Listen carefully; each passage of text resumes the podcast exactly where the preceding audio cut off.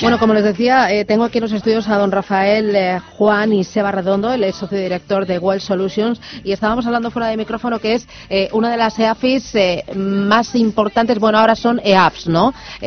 más importante de mayor tamaño que, hay en España. Sí, correcto. Yo creo que estamos entre, entre las, las EAF que, tienen un, un mayor volumen asesorado. También es verdad que llevamos mucho tiempo, somos EAF desde desde el momento en que se reguló, pero nuestra actividad eh, haciendo lo mismo eh, cuenta ya casi con, con 20 años de, antigüedad. Empezamos en el año 2000 cuando ni nadie hablaba de asesoramiento en este país. Mm, ¿Y qué hacen ustedes? ¿A qué se dedican? Pues nosotros somos asesores patrimoniales para nuestros clientes, que básicamente son eh, familias e instituciones, y como decimos, o como es nuestro, como dice nuestro leitmotiv, lo que intentamos es ayudar a, a estas familias e instituciones a tener éxito. Y tener éxito éxito en la parte del patrimonio significa eh, pues que el patrimonio te ayude a conseguir tus objetivos. Y tus objetivos deben ser vitales, no deben ser financieros. Siempre decimos que el patrimonio debe ser un medio para alcanzar fines y no debe transformarse en un, fin en sí mismo porque eso lo único que genera son dolores de cabeza y eso tratamos de hacer. Que me decía eh, que eh, ayudan a grupos eh, familiares pero no a empresas familiares. No, efectivamente. la mayoría de nuestros clientes, un porcentaje importante de nuestros clientes son familias empresarias, pero nosotros evidentemente no entramos en el ámbito de la, de la problemática de la empresa familiar, sino de la familia empresaria. Siempre decimos que una familia empresaria tiene un símil muy, muy, eh, desde el punto de vista de conceptual, muy parecido al de un iceberg, en el que hay una parte visible, lo que llamamos el patrimonio tangible de la familia, donde están los activos, sean del tipo que sean, empresa, dinero, eh, inmuebles, y la parte intangible. Eh, la mayoría de las personas cuando se enfrentan a la gestión de su patrimonio se preocupan mucho de lo de arriba, porque es lo que ve todo el mundo, y relativamente poco de lo de abajo. Y nuestra experiencia después de todos estos años y de haber trabajado con más de 300 familias es que los problemas surgen de la parte de abajo del iceberg y ahí es donde intentamos ayudar a la familia para que la parte de arriba funcione lo mejor posible.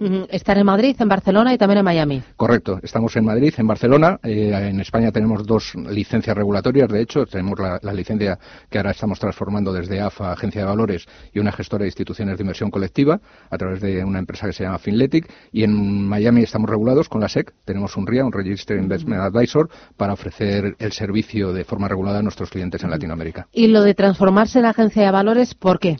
Bueno, primero porque la problemática, sobre todo administrativa, que generaban o que genera, que genera el hecho de ser EAFI o a nuestros clientes creemos que podemos dar un mejor servicio a través de la, constitución de una agencia de valores. La agencia de valores puede, permite tener el servicio de recepción y transmisión de órdenes, con lo cual facilitamos la vida administrativa a nuestros clientes. Y segundo, porque es una, licencia que te permite dar un paso adelante si en el futuro nos podemos plantear ofrecer otro tipo de servicios, como puede ser la gestión discrecional de carteras. No lo tenemos en el radar todavía, pero tampoco está descartado. Mm, em, eh, me decía que llevan 20 años, en estos 20 años, y no sé si en estos dos últimos, tras la entrada de MIFID, eh, el sector eh, ha avanzado mucho más. ¿Cómo ha cambiado? MIFID ha supuesto una revolución. Eh, yo creo que el otro día lo comentaba también en otro, en otro foro, que, evidentemente tiene claros y oscuros dentro de la aplicación. Eh, el problema es que por la, tipología de empresa que se constituyó cuando se, regularon las EAF, eh, la, tipología de empresa es una empresa demasiado pequeña, es más bien una micropyme, y todo lo que ha supuesto de exigencias regulatorias que derivan en, en exigencias administrativas supone una carga importante para este tipo de empresas que las dificulta que tienen que replantearse en muchos casos sus modelos de negocio. Yo creo que MIFID II en conjunto ha sido positivo, muy positivo, que puede seguir siendo positivo, pero en el caso concreto de la SEAF, eh, como digo, hay claros y oscuros y yo creo que, por parte del regulador podía haber habido un, mayor impulso en determinados temas para mejorar la, eficiencia de estas empresas. ¿Un impulso en qué sentido? Pues, por ejemplo, ha habido un tema que ha sido una reclamación de la SEAF desde prácticamente el inicio, que era la posibilidad de tener agentes comerciales. Eh, porque éramos la única empresa de servicios de inversión que no podía tener agentes. Eh, al final se ha conseguido que se introdujera con, MIFID II una pequeña reforma, pero se ha introducido una pequeña reforma con un modelo de agencia que realmente no soluciona el problema porque lo único que, te permite es tener, por así decirlo, un mero representante comercial, pero no puede ceder la realización del servicio, lo cual es incongruente con que cualquier otra ESI que tenga un agente sí puede ceder ese servicio. Pero en general, MIFID II, pensando en el cliente, sí que está siendo y será todavía mucho más beneficioso. Absolutamente. Yo creo que hay dos partes en las que es eh, indudable que hay una, un beneficio para el cliente. Lo primero, la transparencia. El grado de información al que ahora accede al cliente es mucho mayor, sobre todo en la parte de costes, que permite desmontar un poco el mito que, que en algunos casos existía de que el asesoramiento era una cosa que se hacía gratis y que va a permitir que los clientes valoren de verdad el valor añadido que están recibiendo frente a lo que están pagando. Y el segundo, el tema de formación, yo creo que es otra de las cosas en las que MIFID tiene un efecto muy positivo. El hecho de que se exija a las personas que estamos ofreciendo asesoramiento un nivel de formación determinado. Me comentaba que ustedes asesoran sobre todo a través de la inversión en fondos de inversión, ¿no? Buscando eh, rentabilidad y también bajos costes. Eh, eh, ETFs se incluyen en las carteras, pero eh, bueno, o sea, no mucho eh, por el tema de la fiscalidad, ¿no? Pero sí que es un instrumento que les gusta. En el, en el caso sí, sí, es un instrumento que creemos que es eficiente, que, permite una diversificación.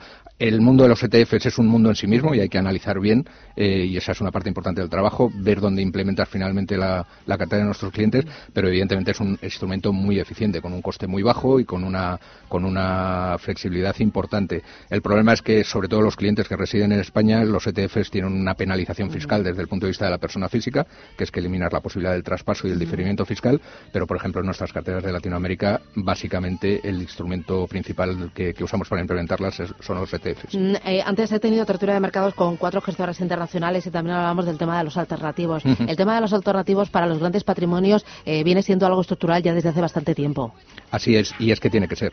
Es decir, eh, lo, que, lo que sí es importante es que el, el acceso y la aproximación a, los, a, los, a las inversiones alternativas no sea consecuencia de una moda, sino de una planificación estructurada y de un plan concreto que se adecue a la política de inversión que el, patrimonio en concreto que estás asesorando tenga. Eh, invertir por moda, en cualquier caso, siempre creemos que es una mala recomendación, pero los alternativos es algo a considerar y que tiene todo el sentido tener. Pues don Rafael Juan y Seba Redondo, socio director de Well Solutions. Ha sido un honor tenerles aquí en Capital Intereconomía. Muchísimas gracias. Muchas gracias y, el honor es nuestro. Muchas gracias. Hasta pronto.